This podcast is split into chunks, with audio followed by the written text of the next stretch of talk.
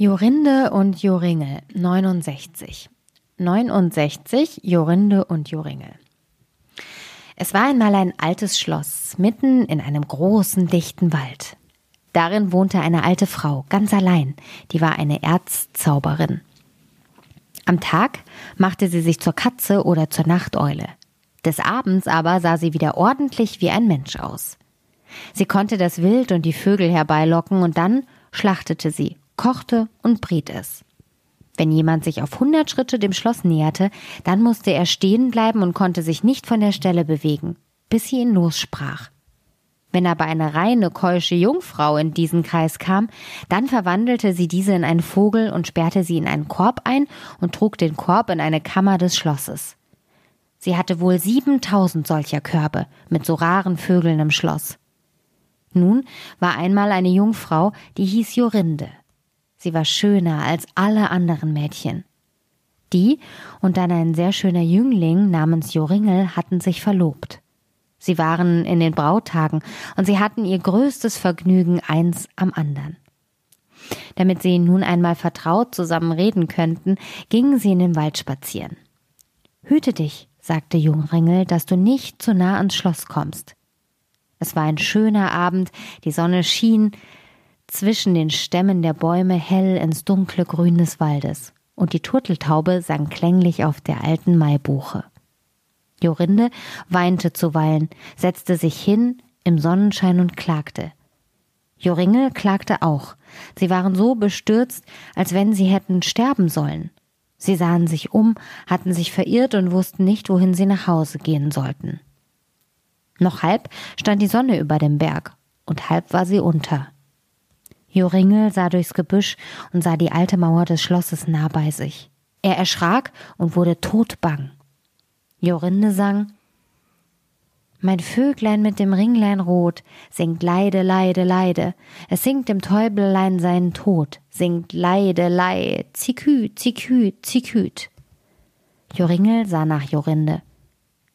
Jorinde war in eine Nachtigall verwandelt, die sang Ziküt, Ziküt. Eine Nachteule mit glühenden Augen flog dreimal um sie herum und schrie dreimal Schuh, hu, hu, hu. Joringel konnte sie nicht regen. Er stand da wie ein Stein, konnte nicht weinen, nicht reden, weder Hand noch Fuß regen. Nun war die Sonne unter. Die Eule flog in einen Strauch, und gleich darauf kam eine alte krumme Frau daraus hervor gelb und mager, große rote Augen, krumme Nase, die mit der Spitze ans Kinn reichte. Sie murmelte, fing die Nachtigall und trug sie auf der Hand fort. Joringel konnte nichts sagen, nicht von der Stelle kommen. Die Nachtigall war fort. Endlich kam das Weib wieder und sagte mit dumpfer Stimme Grüß dich, Zachil. Wenn's Mündel ins Körbel scheint, bind los, Zachil, zu guter Stund. Da wurde Joringel los.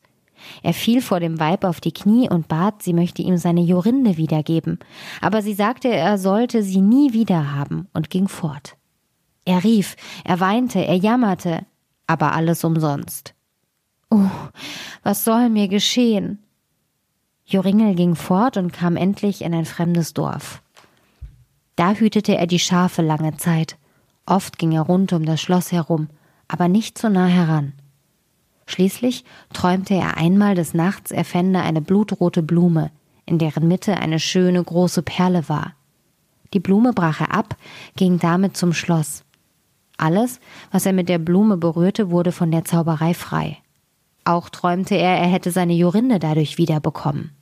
Des Morgens, als er erwachte, fing er an, durch Berg und Tal zu suchen, ob er eine solche Blume fände.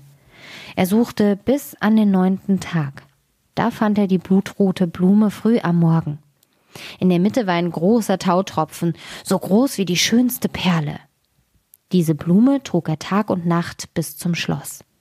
Als er auf hundert Schritte an das Schloss kam, da wurde er nicht fest, sondern ging fort bis ans Tor. Joringel freute sich sehr, berührte die Pforte mit der Blume und sie sprang auf.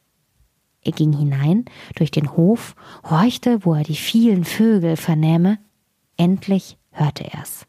Er ging und fand den Saal. Da war die Zauberin und fütterte die Vögel in den siebentausend Körben.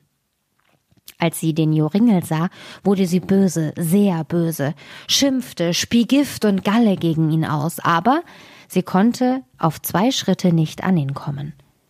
Er kümmerte sich nicht um sie und ging, sah sich die Körbe mit den Vögeln an, da waren aber viele hundert Nachtigallen. Wie sollte er nur seine Jorinde wiederfinden? Indem er sich so umsah, merkte er, dass die Alte heimlich ein Körbchen mit einem Vogel wegnahm und damit zur Tür ging. Flugs sprang er hinzu, berührte das Körbchen mit der Blume und auch das alte Weib. Nun konnte sie nicht mehr zaubern, und Jorinde stand da, hatte ihnen um den Hals gefasst, so schön wie sie früher war. Da machte er auch all die anderen Vögel wieder zu Jungfrauen, und dann ging er mit seiner Jorinde nach Hause, und sie lebten lange glücklich zusammen.